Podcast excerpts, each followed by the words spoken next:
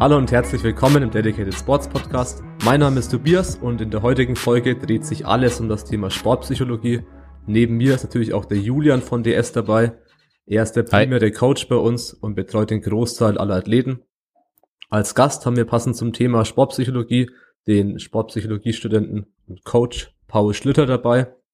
Paul, Nein. am besten stellst du dich mal kurz vor, Vielleicht erzählst du was zu deinem Studium und wie du zum Coaching und auch allgemein zum mhm. Kraftsport oder Powerlifting gekommen bist. Ähm, ja, Sport hat bei mir angefangen tatsächlich äh, relativ spät. Ich habe erst mit irgendwie elf oder zwölf angefangen, mit Fußball natürlich. Ähm, habe dann meine Schule im, im Ausland fertig gemacht in Sri Lanka äh, war, da, war dort vier Jahre und habe dort auch im Fußball äh, in der Fußballmannschaft gespielt in der Schule und habe da das erste Mal so eine Coaching-Rolle übernommen. Da habe ich damals die die Frauenmannschaft im Fußball trainiert für zwei Jahre. Ähm, bin dann nach Schottland für ein Psychologiestudium gegangen und habe in meinem letzten Semester im äh, Wahlfach positive Psychologie eine Hausarbeit über Sportpsychologie geschrieben und bin dann tatsächlich über E-Sports äh, auf äh, Sportpsychologie gestoßen in Deutschland, auf den Studiengang in Halle an der MLU. Ähm, habe mich dort beworben und bin tatsächlich über die die Aus, äh, über die Ausländerquote reingerutscht, weil ich einen ausländischen Hochschulabschluss hatte. Ähm, da hatte ich noch ein bisschen Glück und ja, ähm, Kraftsport hat bei mir angefangen, nachdem ich ähm, ich hatte mit 18 einen ziemlich schweren Knorpelschaden im Knie und da hat damals der Sportarzt gesagt, äh, wenn ich meine, meine Beine nicht stärke, werde ich nie wieder vernünftig laufen können. Ähm, dann wollte ich Sport machen, konnte nicht, weil ich einen Zwerchfellriss hatte. Der musste dann erst operiert werden und nach der OP bin ich dann langsam in den Kraftsport reingerutscht. Äh, mein, mein erster Kontakt war quasi ein Kumpel, der mir Kniebeugen am, äh, wie heißt es, äh, hier an der Multipresse gezeigt hat. und von da der klassische Weg hin zu Stronglifts und dann äh, von da bin ich dann eben ein bisschen weiter in den Sport reingewachsen. Ähm, ja, Sportpsychologie bin jetzt so ziemlich am Ende meines äh, Masterstudiums. Es ist ein echt cooler Studiengang, äh, gerade weil es angewandte Sportpsychologie ist äh, und bin jetzt gerade im Prozess, meine Masterarbeit über den Einfluss von sozialen Medien auf das eigene Körperbild zu schreiben. Darüber werden wir auch heute dann mal reden. Genau. Über Social Media. Aber was für ein Niveau hast du dann Fußball selbst gespielt und gecoacht? Vor allem in Sri Lanka? Ja, wir hatten damals, das ist, das war eine, so eine internationale Schule und die internationalen Schulen hatten quasi so ein Sportnetzwerk. Das waren, ich glaube, sieben oder acht Stück.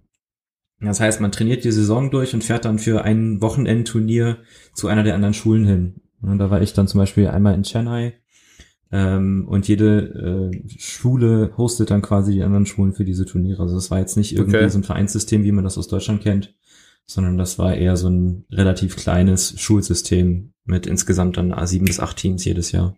Okay, ja, interessant. Hm, Wusste cool. ich gar nicht, dass es sowas gibt in Sri Lanka. Ja.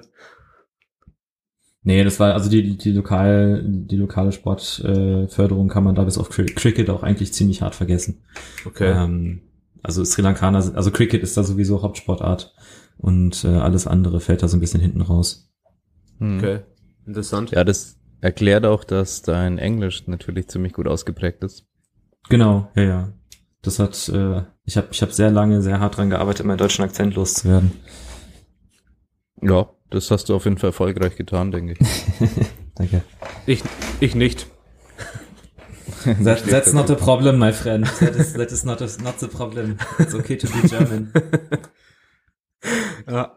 Ja, wollen wir gleich mit dem ersten Thema oder Mini-Thema, sag ich mal, anfangen. Und zwar, was ist Sportpsychologie? Wie, wie definiert man Sportpsychologie? Genau. Ähm, ja, also Sportpsychologie ist, ähm, also ohne jetzt, ich will jetzt keine, keine Definition aus dem Buch vorlesen, es ist quasi die, die Zusammenkunft von den mentalen und körperlichen Aspekten von Leistung. Ähm, also als Sportpsychologen, ich noch sportpsychologischer Experte bis zum Ende meines Studiums, ähm, helfen quasi Leuten dabei, ihre, ihre Leistung zu optimieren. Das muss sich nicht unbedingt auf den Sport begrenzen. Äh, das findet auch oft ähm, im, im Allgemeinen in der offenen privaten Wirtschaft statt.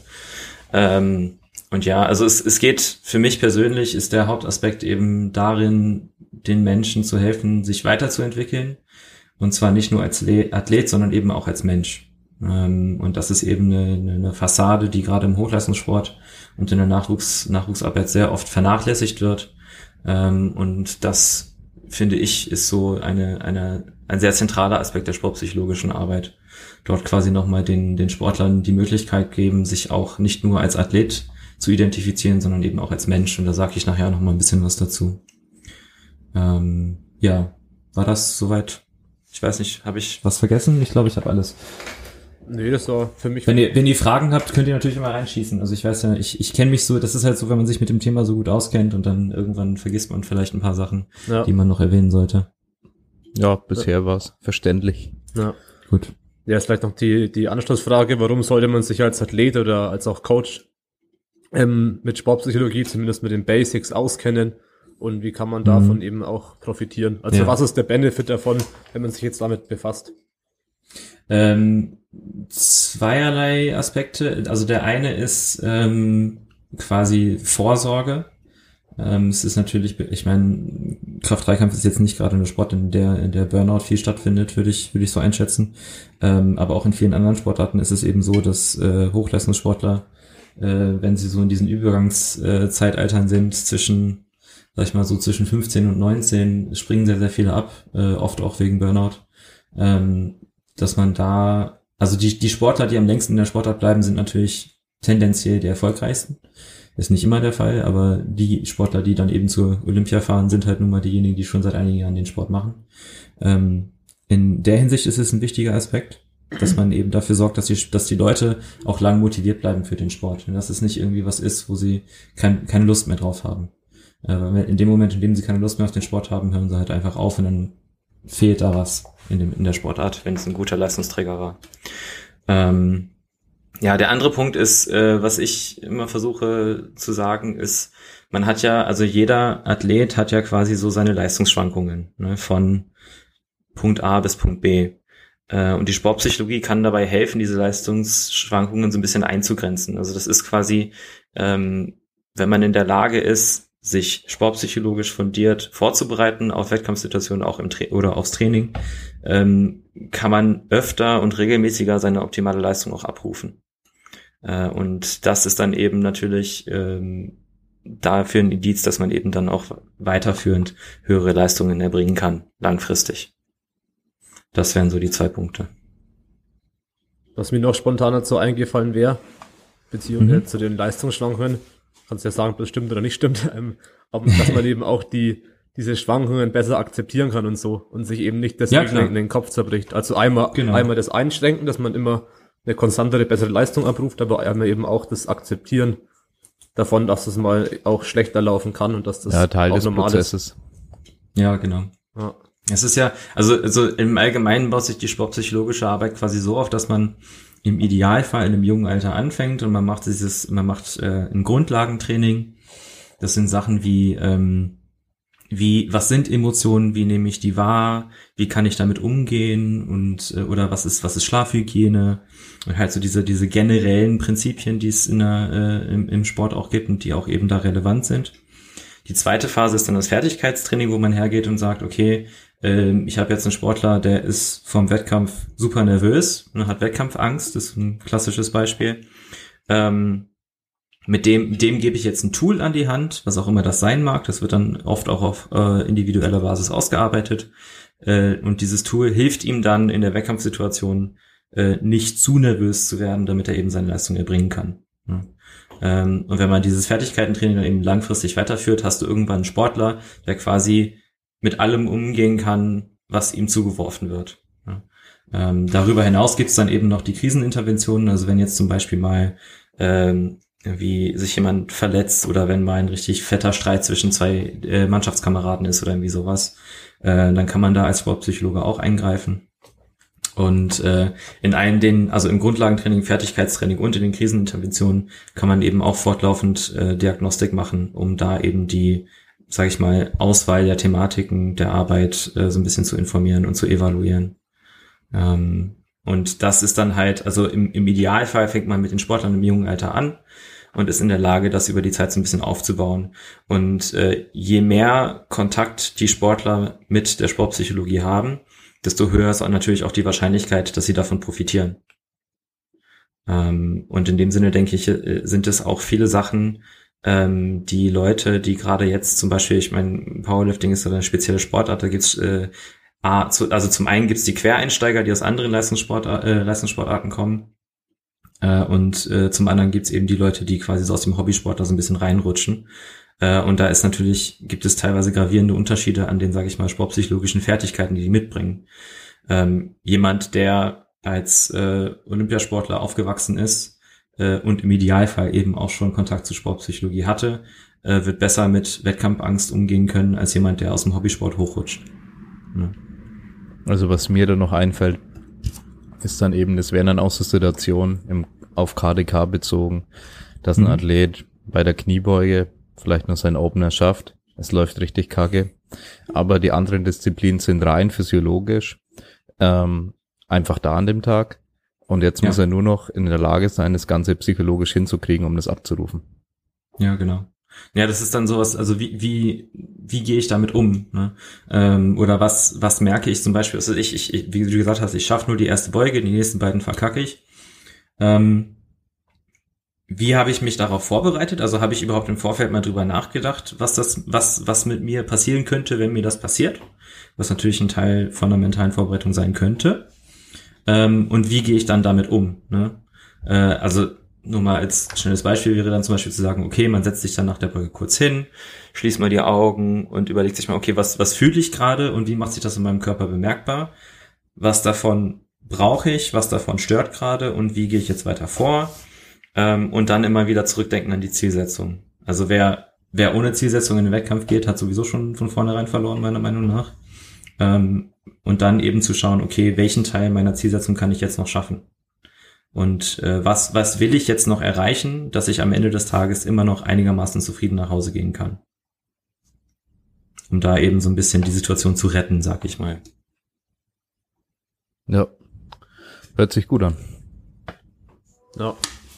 Na, ich denke, das ähm, ist, ja. Ich würde sagen, dass das ähm, sich mental darauf vorbereiten, dass man irgendetwas nicht schafft, ist halt auch mal so ein bisschen wie so der Zwiespalt zwischen so ein extrem positives Mindset, Herangehensweise mhm. zu haben und hat zu denken, ja. ja, ich habe hier keine Zweifel, ich pack das, was ja auch gut ist. Ja. Wenn man es dann wirklich nicht packt, dann ist man halt komplett quasi, ja, am Arsch kann man sagen, weil man damit halt ja. gar nicht gerechnet hat. Das ist halt so ein bisschen ja. der Nachteil, wenn man so übertrieben positiv und äh, alle Zweifel auf Seite schiebt, dass man dann, mhm. wenn es wirklich nicht klappt, dann vielleicht mit der Situation überfordert ist. Ja. Gleichzeitig kann es natürlich auch, äh, wenn man sich auf das Negative vorbereitet, so eine Art self-fulfilling prophecy werden, ne? dass man dann ja, genau. äh, mit dem mit dem Mindset reingeht, okay, äh, ich habe mich jetzt darauf vorbereitet, dass ich nur eine Beuge schaffe und dann schafft man nur die eine Beuge und dann ist halt auch doof. Ja. Ähm, also ich denke, so diesen diese Balance zwischen den beiden finden ist auch ähm, stark individuell abhängig. Also es gibt die Typen von Menschen, die machen sich über sowas gar keine Sorgen, die denken da gar nicht wirklich drüber nach. Ähm, und dann gibt es eben diejenigen, die sich da tausendmal den Kopf drüber zerbrechen. Und da muss man halt auf individueller, individueller Basis schauen, okay, was, was funktioniert jetzt für diesen Sportler besser? Ne? Ähm, weil man will ja eben vermeiden, dass man dann quasi dem Sportler sagt, hier, bereit dich mal drauf vor, dass du deine Be beiden Beugen ver verhaust. Ähm, und wie du dich dann fühlst, das ist dann vielleicht auch nicht der produktivste äh, Ansatz.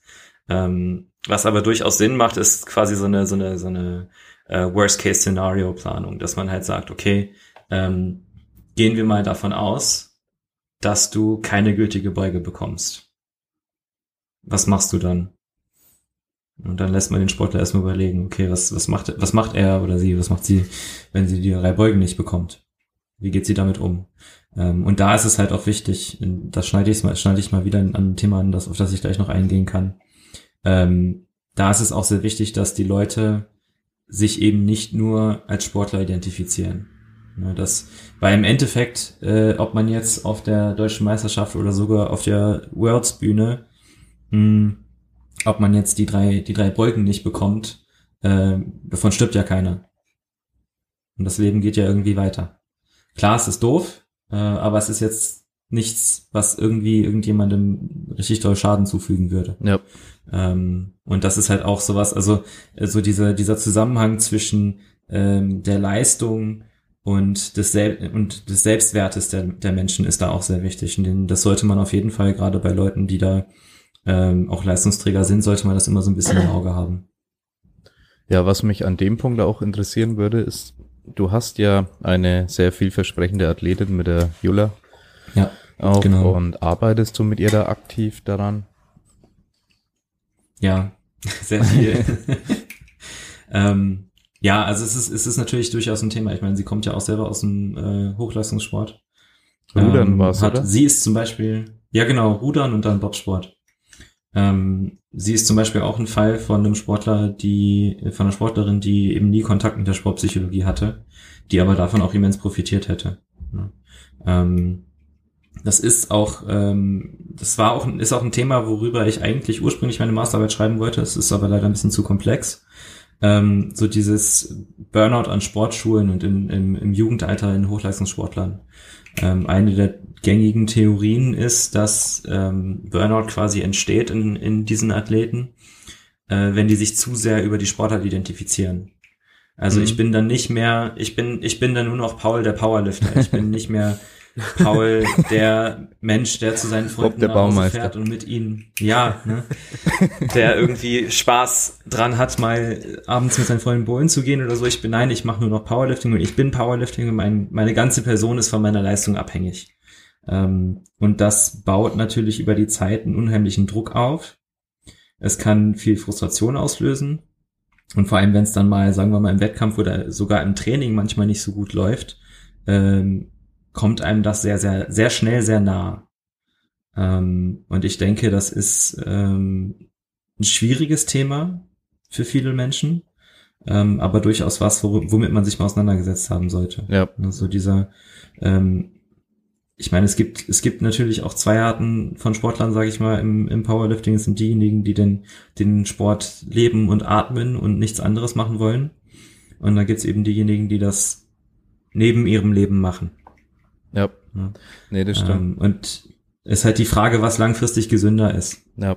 mental. Also da kann mal. ich auch mit einwerfen, dass ich jetzt gerade da auch mir sehr viele Gedanken machen musste, weil erstens ähm, mache ich Powerlifting indirekt beruflich natürlich oder halt, ja. ich bin jetzt kein Profisportler, aber äh, es gehört zum Großteil zu meinem Leben dazu. Ich id- identifiziere mich Ja. damit.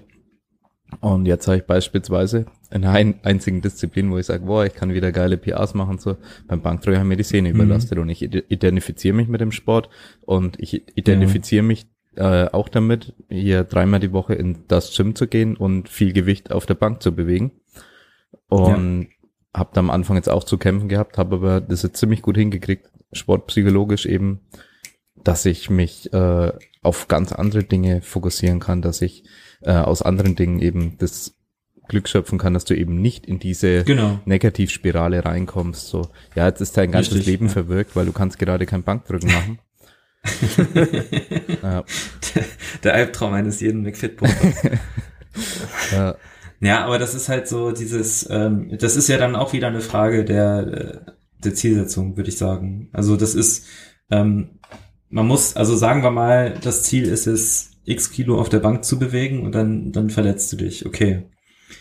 Dann ist dir klar, okay, in diesem Zeitraum erreiche ich mein Ziel nicht. Aber dann musst du halt hergehen und sagen, okay, was will ich denn jetzt in dem Zeitraum erreichen? Und ob das heißt, okay, ich will jetzt, also wenn ich mich selber als Beispiel nehme, ich habe mir im, im Dezember meine Bandscheibenprotrusion geholt und äh, hatte eigentlich das Ziel 180 zu beugen, noch letztes Jahr. ja, Hat halt, hat natürlich nicht geklappt.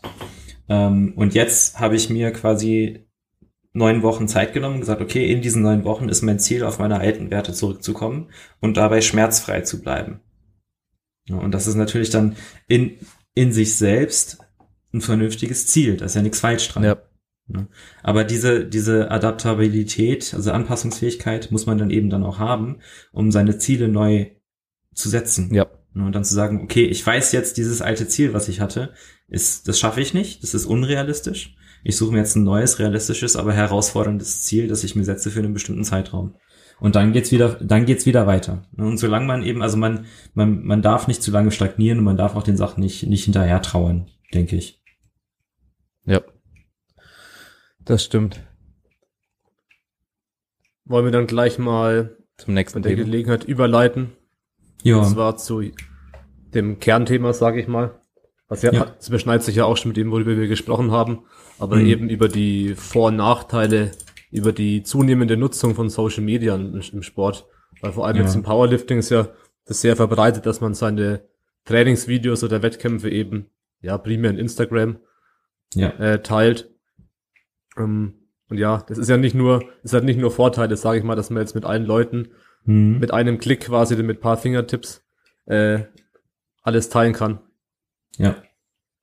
Ähm, ja, also es ist sehr zweischneidig. Das ist halt auf, auf der einen Seite denke ich, ähm, das habe ich glaube ich auch von ähm, hat habe ich Bryce Lewis neulich auch erwähnen hören. So dieser Gedanke, dass okay, wenn es jetzt Social Media in dem Sinne, wie sie, also in dem Bereich, wie wir es jetzt haben, äh, nicht geben würde, dann wäre Powerlifting bei weitem nicht so beliebt, wie es ist. Ähm, einfach aus dem Grund, dass es eine, eine Einzelsportart ist und dass Menschen eben diesen, diesen Drang dazu haben, irgendwo dazugehören, äh, dazu zu gehören. Ähm, und es gibt Menschen, die jetzt, was weiß ich, in Buxtehude im lokalen McFit für Powerlifting trainieren, die Möglichkeit, äh, sich online mit Menschen mit denselben Interessen auszutauschen. Ähm, ein ähnliches, äh, ähnlich ging es mir zum Beispiel auch, als ich damals von, von Schottland noch wieder nach Deutschland gezogen bin. Und das, das Uni-Gym in Glasgow war halt komplett Powerlifting orientiert. Da hatten, hatte man immer quasi ein Teamtraining jeden Tag.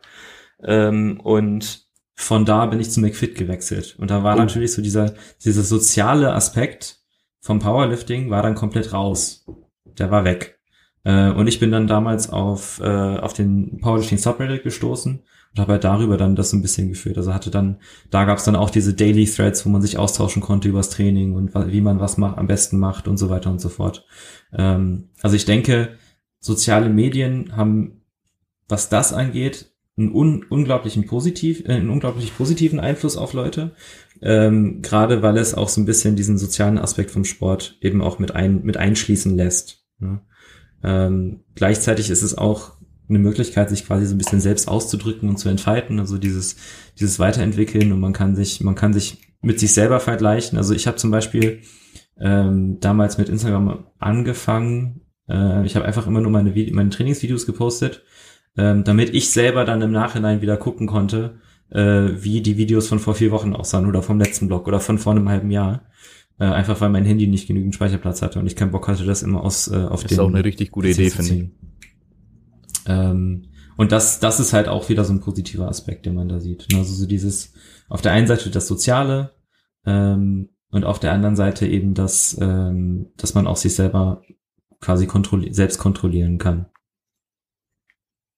Ähm, ja, also so, ich weiß nicht, ob ihr sonst noch irgendwie was Positives seht an sozialen Medien. Ja, also ich, ich, denke, ich war jetzt am Wochenende beim Seminar Dr. Mike Israeti, Dr. James Hoffman ja. und Dr. Melissa cool. Davis waren da die Holder und auf jeden Fall ging es darum, ähm, Fatigue, Recovery und Diet waren die Hauptthemen, aber es ging mhm. natürlich auch äh, in Sachen Recovery auch mit um so Sachen wie Social Support und so mit Freunde, ja. Familie, äh, genau. dass es äh, auch rein wissenschaftlich einen großen Effekt haben kann, wenn du da einfach supported wirst in deiner Sache. Also als Sportler jetzt ja. primär in dem Bezug.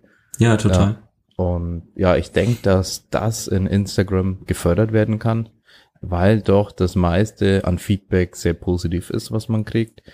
Die, also mhm. ist ja echt selten, ja, ab und zu kommentiert irgendein Trottel darunter und sagt, ja, die Beuge war aber nicht tief genug. Ja, dann denk, Mach denk nicht so viel Brücke, Teil, das ist schlecht für den Rücken. äh, äh, das ist die meisten posten nicht ihre Lifts, um gecoacht mhm. zu werden. Ja. Richtig, sondern ja. um ja. Social Support zu erhalten. Deswegen hier nochmal ja. Shoutout an alle Deppen, die denken, sie können sich besser fühlen, weil sie jemandem was Negatives unter ihren, ihren Lift schreiben. Hört bitte damit auf. Friedrich, kann, ja. Friedrich kein Lockout. Friedrich hat kein Lockout. Ja. Ja, Mach mal ein Lockout. Nee, es, es bringt nichts. Also vor allem dann Leute, die halt besonders stark sind, werden manchmal sogar mehr kritisiert, ähm, hm. weil natürlich mehr Leute neidisch sind. Aber das ist halt ein anderes Thema. Aber auf jeden Fall finde ich, dass der meiste, das meiste Feedback sehr positiv ist in Instagram und so. Und es im Großen ja. und Ganzen, denke ich, zu Social Support führt. Irgendwo. Ja, ja.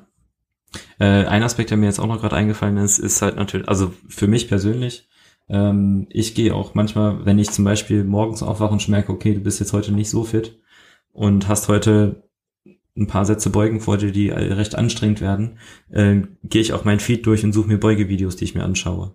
Ja. Hm. Ähm, man hat natürlich, äh, man hat natürlich diesen, sag ich mal, positiven äh, Selektionsbias auf Instagram, dass die Leute eine sehr, sehr starke Tendenz dazu haben, eben nur das Positive aus ihrem Leben zu posten. Das ist nochmal, also das ist sowohl, kann sowohl positiv als auch negativ sein.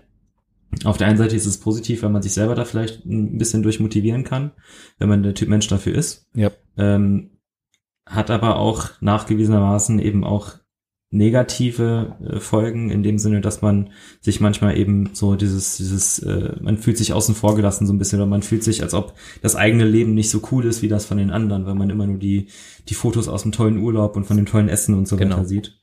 Ähm, ja. Und das, das, das, das Punkt.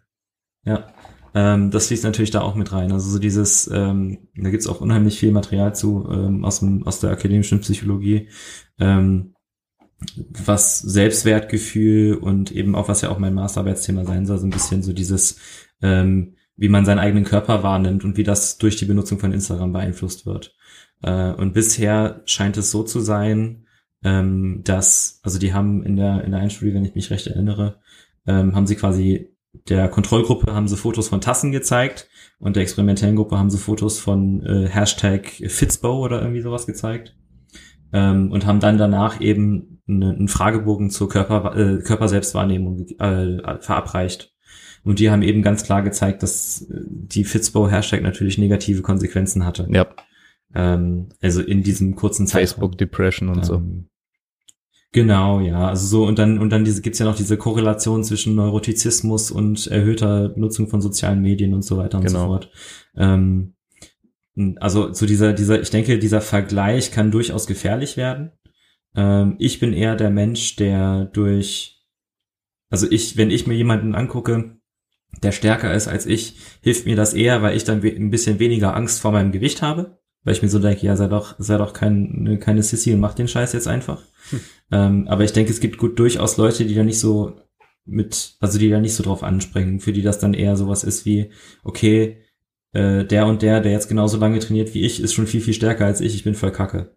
Ja, und dass, dass die ja. dann, dass das so ein bisschen selbstwertsenkend sein kann. Ja. Das ist da durchaus auch ein negativer Aspekt von sozialen Medien. Das stimmt. Also es kann ich bestätigen, dass es eben auf den Typ auch ankommt. Ich denke, dass es bei mir auch ja. so ist, wenn ich jetzt hier im Gym trainiere, also ich trainiere im Prinzip jetzt in dem Gym, wo wahrscheinlich die, das höchste Leistungsniveau dichte in Sachen, in Sachen Powerlifter irgendwo ist. Äh, ja. Schätze ich jetzt einfach mal im deutschsprachigen Raum, weil da schon einige. Ja, ich wollte gerade ich wollt sagen, gibt's noch so ein paar, so ein paar Gyms in den USA. Ja, ja, es geht im deutschsprachigen Raum und äh, das ist ja. natürlich bisschen was anderes, als ich es jetzt gewohnt war. Also in der Regel, im Regelfall war ich in meinem Training Environment schon eher der Stärkste oder halt einer der Stärksten. Außer ich gehe jetzt mhm. mit Lukas trainieren natürlich. Aber aber ja, ich gehöre vielleicht da jetzt gar nicht mehr zu den Stärksten und so. Aber mich motiviert das auf jeden Fall, wenn ich da Leute sehe, die bei ähnlichem Körpergewicht ja. dann auch sehr viel Gewicht bewegen, wie vielleicht Philipp Filipovic oder. Ich wollte gerade sagen, schau an Philipp. Ja, genau. Also es motiviert mich extrem, ihm beim Training zuzuschauen und so. Und ja, ja ich denke, da gibt's eben, wie du sagst, verschiedene Typen. Es kann einem sehr schnell runterziehen, vor allem wenn man vielleicht sich gerade verletzt hat oder wenn die Diskrepanz zu hoch ist zu der Leistung. Wenn du es mhm. einfach nicht glauben kann, wie abnormal stark jemand ist. Also wenn du sagst, ja. also auch mit zehn Jahre hartem Training kannst du da nie sein, dann, dann empfindest du vielleicht eher noch Neid, denke ich. Ja, Neid ist da ja dann auch nochmal ein interessantes Thema. Es ist halt die Frage, ähm, was ist denn so das, das Grundmotiv für den Sport? Also warum hat man den Sport überhaupt angefangen und was, was hat man sich damals für Ziele gesetzt und wie hat sich das vielleicht mit der Zeit verändert? Ja. Ähm, ne, also mein, meine Ursprungsmotivation war ja einfach wieder laufen zu können. Äh, mittlerweile, ich weiß nicht, wann ich das letzte Mal laufen gegangen bin. Also das ist, das ist schon eine Weile her. Hast du Mascadi? ähm, also das ist, ähm, ich, ich denke, man muss sich da, man muss da auch so ein bisschen selber drüber reflektieren können, ähm, was für einen selber besser ist und was für einen auch selber langfristig besser ist. Ich bin, ich meine, okay, für mich ist es vielleicht auch so ein Ding, ich bin der jüngste von dreien ähm, und ich lerne immer so, also ich, ich bin der Mensch, der dann hergeht und, und sagt, okay, die sind stärker als ich, die trainieren härter als ich, äh, ich will mit denen zusammen trainieren, damit ich unglaublich viel von denen lernen kann. Ja. Als dass ich sage, oh nee, die sind mir zu stark und das ist mir peinlich. So, ähm, das ist mir dann egal. Wenn ich daraus was lernen kann, mache ich das sofort, ohne zu fragen. True. Ja. Ähm, genau. Ein anderer Aspekt, das habe ich mir auch noch hier aufgeschrieben, ähm, bei sozialen Medien. Ich denke, gerade bei Instagram ist es auch äh, schlimmer als bei Facebook. Ich, ich meine, rein kulturell ist äh, Facebook, wird Facebook auch viel weniger benutzt im deutschsprachigen Raum als zum Beispiel in den USA ja. äh, und in Großbritannien. Ähm, so dieses, dieses Suchtpotenzial. Ne? Also es ist rein, rein biochemisch, sagen wir mal, wenn man jetzt ein Video auf Instagram postet und man kriegt in den ersten zwei Minuten 40 Likes, fühlt man sich danach schon mal ganz schön gut. Das ist eine, das ist halt eine Dopaminausschüttung, die man daran hat. Und äh, das ist ein Verhalten, das durchaus zu einer Sucht werden kann. Muss nicht, ähm, aber ich denke, es ist auf jeden Fall ein Aspekt, der auch so ein bisschen äh, monitored werden muss, wo man sich, sich selber auch ab und zu mal wieder checkt und sagt, hey, so, ob ich jetzt 10 Likes kriege oder 5000, äh, ändert für mich an meinem Selbstwert eigentlich nichts. Und das denke ich ist, ist auch wichtig, dass man sich da so ein bisschen von distanzieren kann. Ähm, viele machen das eben über ihre, ihre Internet-Persona, sag ich mal, die sich dann quasi im privaten Raum ähm, anders verhalten als online. Das ist eine der Arten und Weisen, damit umzugehen. Ähm, und andere kriegen das noch nicht so gut hin. Also das sehe ich auch manchmal, dass sich ähm, Menschen einfach zu viel, also zu viel mit diesen, mit ihren Posts und mit ihrem Instagram-Profil identifizieren. Ähm, und das ist, denke ich mal, auch was, wo man so ein bisschen aufpassen muss. Also es, es hat das zumindest das Potenzial, ein negativer Aspekt von sozialen Medien zu sein. Ja, ja, das stimmt. Also ich muss auch sagen, dass ich bei mir gemerkt habe, dass ich trotzdem, auch wenn ich im Regelfall den Plan zu 100% folgen will und so von meinem Coach, dass ich trotzdem irgendwie unterbewusst dazu gedrängt werde, irgendwelche PRs zu machen, schon im Hintergrund ja. was zu haben, ja, dass man Instagram posten könnte. Also so Zehner-Wiederholungen ja, genau. mit eigenem langweiligen Gewicht, das ist jetzt dann halt nicht so wichtig, nicht so interessant. Ja. Und ja, da lässt man sich manchmal, denke ich, schon hinreißen. Der eine mehr, der andere weniger. Das ist ja alles ein Kontinuum, aber ich denke, die ja. meisten beeinflusst es zumindest ein wenig. Ja. Ich denke, da ist es auch, also wenn man halt, wenn man halt wirklich merkt, dass es einen großen Einfluss hat, äh, ist es durchaus sinnvoll, ich meine, das ist jetzt wieder, äh, Gott sei Dank, ein, ein wachsender Trend, so eine Art äh, Detox zu machen, dass man sagt, okay, man macht jetzt wirklich mal eine, eine Internetpause oder eine Instagram-Pause für eine Woche oder zwei Wochen, äh, wo man einfach mal davon einen Schritt zurücknimmt äh, und sich erstmal wieder mit sich selbst beschäftigt. Und dass man ja. wirklich mal sagt, ich nehme jetzt Zeit für mich mhm. und äh, gehe mal mit meinem Alltag, äh, mach, mach mal einen Alltag, ohne alle 20 Minuten auf mein Handy zu gucken. Ja. Und ich, ich kann mir gut vorstellen, dass es den meisten Menschen ganz schön, ganz schön schwer fallen würde, das zu tun. Wirklich mal einfach das Handy weglegen und den ganzen Tag nicht, nicht drauf gucken. Also es ist auch für mich immer so, wenn ich, wenn ich in Urlaub fahre, äh, ins, ins Ausland, also meine Eltern wohnen jetzt gerade zum Beispiel in El Salvador, wenn ich in El Salvador bin und wir irgendwie äh, in die Stadt gehen oder, oder an den Strand fahren oder so, kann ich mein Handy halt nicht mitnehmen, weil da ist ja kein WLAN. Und das sind die geilsten Tage überhaupt. Okay. Weil man nicht, also es ist so dieses, ähm, gibt's bestimmt auch äh, ein bisschen detailreichere Studien zu. So dieses äh, ständige Erreichbarsein ähm, ist halt ein, ein, Stressor, den man früher nicht hatte. Ja. Früher, früher hatte man halt sein, sein Haustelefon und wenn man nicht zu Hause war, war man nicht zu Hause. Mittlerweile ja. hast du immer dein Handy dabei, du bist immer erreichbar. Wenn dir jemand, wenn dir jemand auf, äh, wenn dir jemand schreibt, fängt dein Handy an zu blinken und äh, es gibt dir wahrscheinlich noch, kriegst dann noch, kriegst dann noch eine Benachrichtigung auf deine Smartwatch. Äh, und dann hat man so diesen Druck, permanent erreichbar zu sein, permanent mit irgendwelchen Leuten kommunizieren zu müssen. Und manchmal braucht man einfach diese Pausen. Und dass ja. man sagt, ich bin jetzt gerade mal zwei Stunden, drei Stunden nicht erreichbar. Ich nehme jetzt Zeit nur für mich und dann bin ich wieder da. Ähm, und das ist, denke ich, auch so ein, so ein Aspekt, gerade wenn, äh, also in den letzten Jahren hat, haben ja auch so die, die direkte, äh, der direkte Nachrichtenaustausch auf Instagram hat auch sehr viel zugenommen, habe ich zumindest bei mir selber beobachtet. Ähm, und dass es halt nochmal ein weiteres Medium ist äh, für Kommunikation mit anderen. Ähm, Weitere Messenger, ist, die man checken äh, muss. Genau, ja, ja. Und das ist äh, auch so diese, diese, ähm, diese Art der Kommunikation äh, ist auch durchaus stressig, einfach weil ähm, dieser klassische Schlusspunkt oft fehlt. Also normalerweise, wenn man, was weiß ich, äh, sagen wir mal, einen Brief schreiben würde, schreibt man halt einen Brief und schreibt unten drunter, liebe Grüße, Paul Schlüter. Und dann ist diese, ist, Paul ist, der ist, Powerlifter, schreibst du dann bitte. Genau, ja, ja. Und dann ist eben diese, diese Nachricht, dieser Inhalt des Briefs ist dann beendet. Und das ist, mü- müsst ihr mal darauf achten, wenn ihr irgendwie mit Leuten schreibt oder auf, ob auf Insta oder auf WhatsApp, ist eigentlich egal. Und ähm, wenn jetzt zum Beispiel meine Eltern mir schreiben, schreiben die das immer noch genauso. Ne, Weil man so früher kommuniziert hat per Text. Mittlerweile, die, unsere, Genera unsere Generation macht das überhaupt nicht mehr. Also es ist lange her, dass irgendjemand bei mir äh, auf WhatsApp oder äh, Instagram so eine Nachricht beendet hat. Aber das Ja, machen wir schon ab und zu. Und, Und das ist halt halt dann so- teilweise nicht mehr, nicht mal Hallo oder Tschüss gesagt, sondern Nachrichten Genau. oder Chats werden einfach halt laufen gelassen. Da kommt dann, wenn ich dann fünf Tage nicht schreibe, dann schreibe ich halt, fange ich dann mit einer, mit einer Frage an und schreibe davor nicht mal Hi oder so. Ja, genau, genau. Und das sind halt so alles, das, das sind durchaus Aspekte von Kommunikation in diesen Medien, äh, die mal wieder beachtet werden sollten.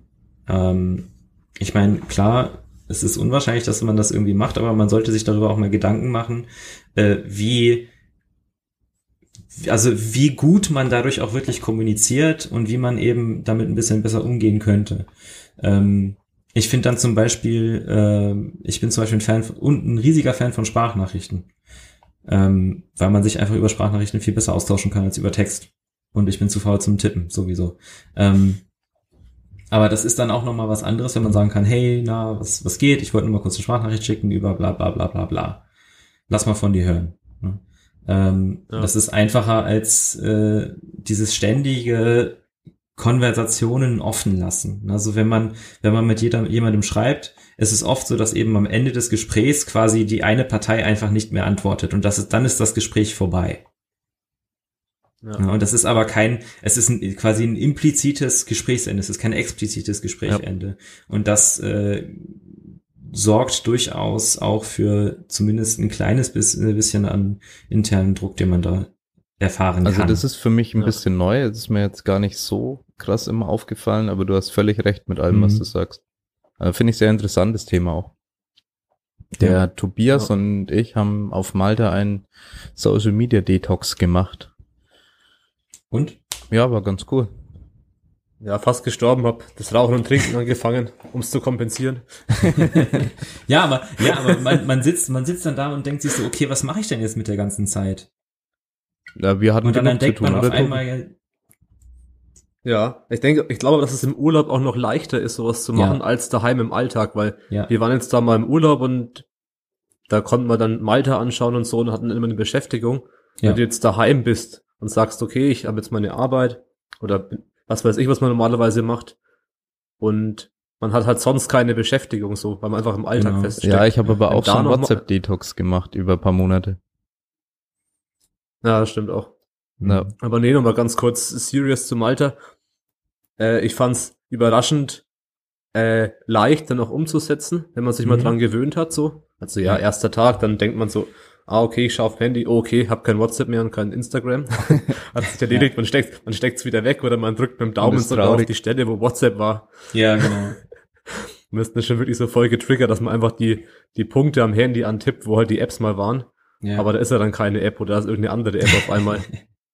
Das ist schon lustig, aber ähm, ich habe das Gefühl, dass, offen. ja genau. Aber ich habe immer so das Gefühl, dass die Leute halt denken, sie müssen irgendwie erreichbar sein, falls irgendwas Wichtiges passiert oder so. Und deswegen halt so oft das Handy checken. Mhm. Wenn man drüber nachdenkt, wie oft hast du irgendwie eine Nachricht, auf die du sofort antworten musst, was sonst was ganz Schlimmes passiert? ja, Eigentlich nie. Und wenn wirklich was dringend ist, dann sollte man halt anrufen und Ja. nicht irgendwie ein WhatsApp schreiben, wo man eh wahrscheinlich zu viele Chats offen hat und keinen Überblick hat oder was weiß ich. richtig. Das heißt, diese Angst, irgendwas zu verpassen, war bei mir auf jeden Mhm. Fall auch da. Dann habe hab, hab ich jetzt so festgestellt, da war ich eine Woche dann quasi nicht, nicht erreichbar, habe einmal mit einem Kumpel telefoniert, weil, weil es was gab. Und ja, dann kam ich zurück, habe es mir installiert. Ich habe eigentlich nichts verpasst so. Außer Ja. dass ich mir sehr viel Zeit und Nerven gespart habe. Nicht zehnmal am. Tag oder zehnmal in der Stunde vielleicht sogar übertrieben. Oder eher nicht übertrieben, aufs Handy zu schauen. Aber wir haben jedem Ja. gesagt, der kann anrufen, wenn was Dringendes ist, auch natürlich Klienten und so. Und bei Ja. mir, keine Ahnung, ich bin da für, keine Ahnung, rund 25 Leute irgendwo verantwortlich und Mhm. muss das natürlich auch managen. Aber ja, wenn was Dringendes ist, anrufen. Aber ich glaube, das war nichts Dringendes in der Zeit. Es hat keiner angerufen. Ja, und das ist dann halt auch so, ähm, also wenn ich jetzt mal ein Extrembeispiel nennen darf, zum Beispiel mein, ähm, also meine Eltern wohnen ja in El Salvador und El Salvador ist nicht gerade so das, sicher, das sicherste Land auf der Welt. Ähm, und da ist dann, ist es natürlich dann was anderes. Also da ist die Regel, wenn man unterwegs ist, hat man ein Handy, auf dem man erreichbar ist, falls wirklich mal was passiert, weil die, weil die Chancen um einiges höher sind als jetzt in Ja. Deutschland. Ähm, Ja. und das, also so allgemein, was, was man dabei halt auch lernt, ist, äh, wie, wie unwichtig super viel von dieser Kommunikation auch ist. Ähm, und ich denke mal, das ist auch so, ich meine, okay, wir haben vorhin beim Positiven bei den sozialen Medien gesagt, es ist, das, das Feedback ist größtenteils positiv. Ähm, aber was ich zum Beispiel in letzter Zeit ein bisschen merke, ist auch so dieser Trend dahingehend, dass man, ähm, dass Kommentare gemacht werden, nicht um die Person zu unterstützen, sondern um selber aufzufallen. Ja. Okay, und das, ist dann in auch wieder Instagram sowas, so, wo ich sage, und das ist dann auch wieder sowas, wo ich sagen muss, geht mir eigentlich, also finde ich eigentlich nicht so geil, weil wenn ich, wenn ich bei dir kommentiere, kommentiere ich, weil ich deine Leistung cool fand, weil ich das Video cool fand, weil ich den Post cool fand, nicht nur damit du auf mein, nicht damit du auf mein Profil guckst. Ne, Und das ist dann so dieses, äh, auch so, ein, so, eine übertriebene Selbstdarstellung, denke ich. Ähm, ich meine, klar ist dann noch mal was anderes, wenn man versucht, sich irgendwie, also wenn man, wenn man damit seine Kohle verdient, ne, wenn man, gibt, gibt es ja auch die Leute, die dann eben über die sozialen Medien auch sehr viel Geld verdienen ähm, und sich versuchen, damit ihren Lebensunterhalt äh, zu finanzieren. Ähm, aber wenn jetzt der äh, x-beliebige Typ aus der x-beliebigen Stadt, aus dem FitX, äh, bei mir irgendwelche Videos kommentiert, denke ich mir so, ja, ist, ist mir doch egal. Also ich habe keinen keinen Anlass dazu, mit dir darüber zu kommunizieren, weil die Intention von deinem, von deinen zwei Smileys, die du bei mir kommentiert hast, ein, ziemlich eindeutig ist. Ne? Was wahrscheinlich zu 90 Prozent irgendein Bot war und er nicht selbst. Ja, ja. Wobei es halt echt Leute gibt, die das auch ohne Bots machen, wo ich mich auch frage, Okay. warum habt ihr so viel Freizeit? Ja, was heißt Freizeit? Also, es machen ja echt viele, die in der Bahn hocken und was weiß ich und durchgehend Kommentare irgendwo hinterlassen. Die das wirklich als Ja, aber Arbeit das sind- aber auch das- sehen.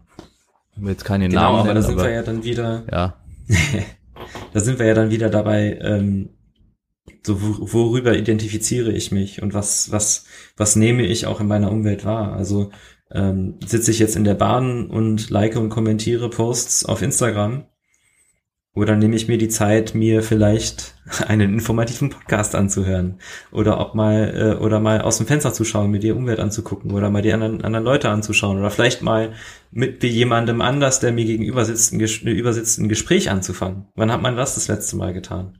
ja, Ähm, und ich denke, also so, das ist, das ist, das ist so diese Gefahr von, von auch ein negativer Anteil von sozialen Medien, dass es die, äh, die re reelle Kommunikation ersetzt.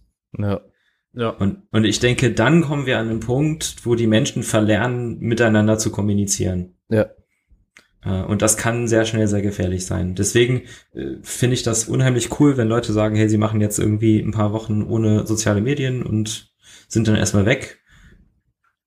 Super. Ja. Finde ich, also ich finde, das ist, das, das ist was, was man auf jeden Fall ab und zu mal machen sollte. Ähm, einfach um es mal wieder, um mal wieder zu lernen, was heißt, ein Teil der Gesellschaft zu sein, die um einen rum ist. ja. Ja, zum Beispiel Instagram werde ich die Woche noch deinstallieren, also das war, habe ich mir jetzt vorgenommen gehabt, weil ich Ja. zurzeit sonst die Arbeit nicht schaffe und ich wirklich merke, dass ich, egal wie ich es nicht machen, wie sehr ich es nicht machen will, ich immer wieder mal reinschaue. Und am Ende Ja. viel mehr Zeit verstreicht. Das müsste man einfach mal messen, beziehungsweise es gibt Apps, glaube ich, die messen das. Ähm, und das haben auch Leute schon in Studien gemacht. Äh, die Zeit gemessen von Leuten, die äh, in Social Media verbringen und es ist immens, was man an Zeit da verbringt. Ja. Und ich bin ein Low Und man merkt es gar nicht. muss man dazu sagen. Also kein Ja. High-Frequency-User, wie man es, wie ich es von vielen anderen kenne, sondern ich bin am unteren Ende und es ist trotzdem schon so viel Zeit, dass ich es mir eigentlich nicht erlauben kann. Ja, und das ist halt, das wird dann nochmal extra gefährlich, wenn man eben dann der Typ Mensch ist, der sich darüber auch identifiziert. Also das, was ich vorhin, um das nochmal zurückzubringen, was ich vorhin gesagt habe, wenn, wenn man so in diese unidimensionale Persönlichkeit oder äh, in die, in diese, diesen unidimensionalen Charakter verfällt. Ähm, weil dann, also die Frage, die Frage wird ja dann irgendwann, wer bist du denn ohne Instagram? Wer bist du ohne YouTube? Was machst du in deiner Freizeit außer Instagram und YouTube? Ja. Weil wie, wie bist du mit den, wie gehst du mit den Menschen um dich, äh, um dich rum um? Und das ist, denke ich, was, also noch sind wir da jetzt nicht in irgendeiner äh, Orwellian Future oder so. Ähm, aber ich denke, das ist auf jeden Fall was, worüber man sich im Klaren sein sollte, dass es einen Einfluss haben kann auf die eigene Gesundheit. Ja. Definitiv sehe ich auch so. Ähm, wenn ich mir die Zeit so anschaue, haben wir sind wieder eigentlich fast 50 Minuten voll. Ja. ja. Irgendwie gibt's da noch sehr, sehr viele Themen zu besprechen. Also auch, wir wollten ja nochmal, ja. also ich hatte jetzt auch so die Vorstellung, mal konkreter darüber zu reden, was auch so in der, in der Wettkampfvorbereitung passiert mit den Leuten. Mhm. Weil dann mhm. werden halt die Lifts noch schwerer und dann will man es ja noch lieber teilen und so. Ja. Ähm, aber vielleicht macht man nochmal einen Teil zwei Können wir machen. Macht dann mal zwei, drei weitere Themen, die ja. man ein bisschen besprechen kann. Ja. Ja, das wenn haben wir echt mit dem Hauptthema alles gefüllt. Ja, ja, wie gesagt, wenn wenn irgendjemand, äh, der sich den Podcast anhört, Ideen, konkrete Ideen für Themen hat, äh, dann auch immer gerne an mich schicken oder an euch eben. Ja, einfach ähm, drunter ja, kommentieren oder so. Genau, ich bin dann offenes Buch. Genau. Machen wir einen Teil zwei. Wer Fragen oder Kommentare oder irgendwelche Themenvorschläge hat, kann es einfach kommentieren oder an uns schicken oder auch an Paul. Wir verlinken deine Instagram-Seite natürlich. Danke. ähm, und ja, dann hätte ich gesagt, dann beenden wir das an der Stelle. Ich freue mich schon auf Teil 2. Ja. Und vielen Dank an alle, die zugehört haben. Ich hoffe, die fanden es genauso interessant wie ich. War mal ein anderes Thema, fand ich. Und ja, ja ich habe auch viel gelernt. Fand sehr cool. Ja. Ich habe das auch nicht so bedacht, vor allem mit den, mit den, dass die Chats dann nicht immer offen bleiben und nie beendet werden. Ja. Ich habe nie drüber so nachgedacht. Okay. Gut. Gut, vielen Dank, Paul, dass du dir Zeit genommen hast. Immer gern. Und dann bis zum nächsten Mal. Tschüss. Danke. Ciao. Ciao.